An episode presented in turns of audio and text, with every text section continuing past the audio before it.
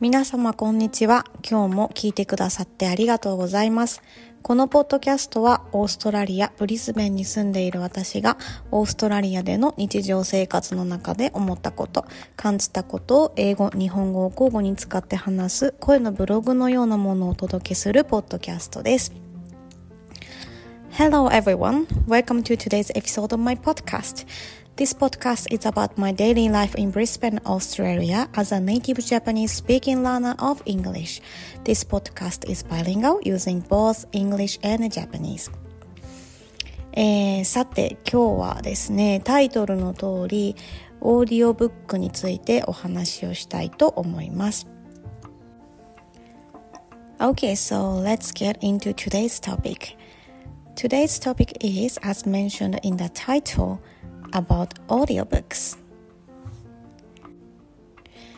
ご存知の方も多いかと思いますが、えー、念のためオーディオブックについてまずご説明をさせていただきます。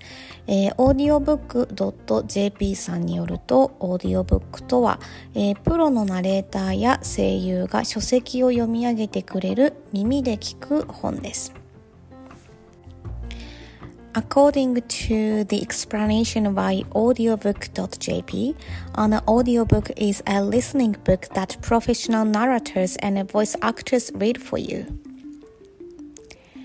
えー、私はですね、今オーストラリアに住んでいるので、えー、最近は英語の本を読むことが多いですね。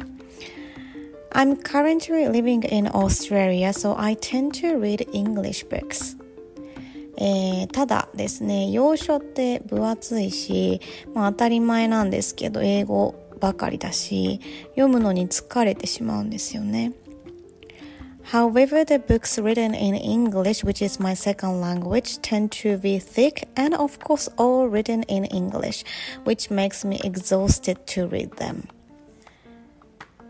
えー、そこで私はオーディオブックと、えー、紙の本を同時に使って読むことが多いです。So I usually read paper-based books while listening to audiobooks. えー、つまりですね、オーディオブックで音声を聞きながら、えー、紙の本で字を追っていく方式ですね。I mean listening to audiobooks of the same title of the book. I will read the paper book while listening to the audio. えー、先日いつも通りその方式で本を読んでいたら、えー、自分の英語の発音との違いに気がついたんですよね。Recently, I read the book using the method as usual. Then I realized my pronunciation of some vocabulary and the audiobooks are different.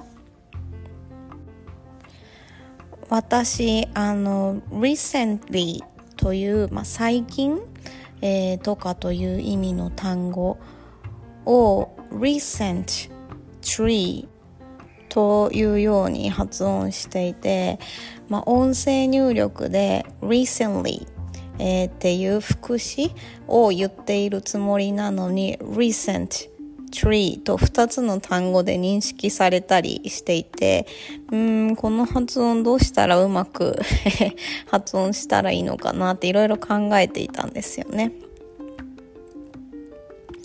I used to pronounce the word recently as recent and a tree. Uh, because of that, audio transcription did not recognize my pronunciation well and always transcribes as recent plus tree instead of recently one word. Uh, I was wondering how to improve my pronunciation at that time. えー、オーディオブックを聞いていたら、 recently ぐらいのイメージで発音する方が英語の発音に近いんだなということに気がつきました。えつまりどういうことかというと、え recently ま、カタカナみたいな発音だと、えー、t の音をですね強く発音しすぎていたんだなっていうことに気がつきました。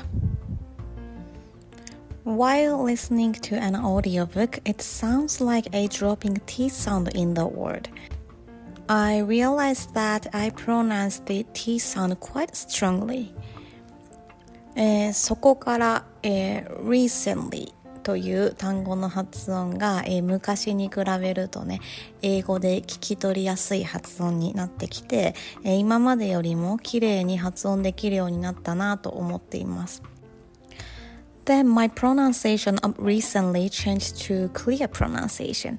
I feel that I'm able to pronounce the word more clearly than before.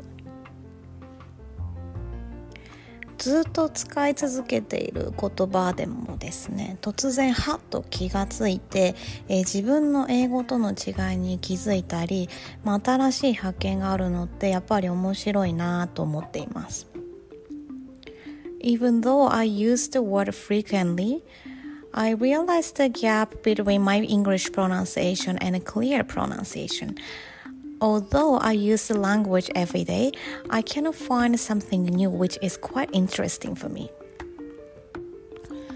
そんなわけで今日のエピソードで私がお伝えしたかったことは2つです。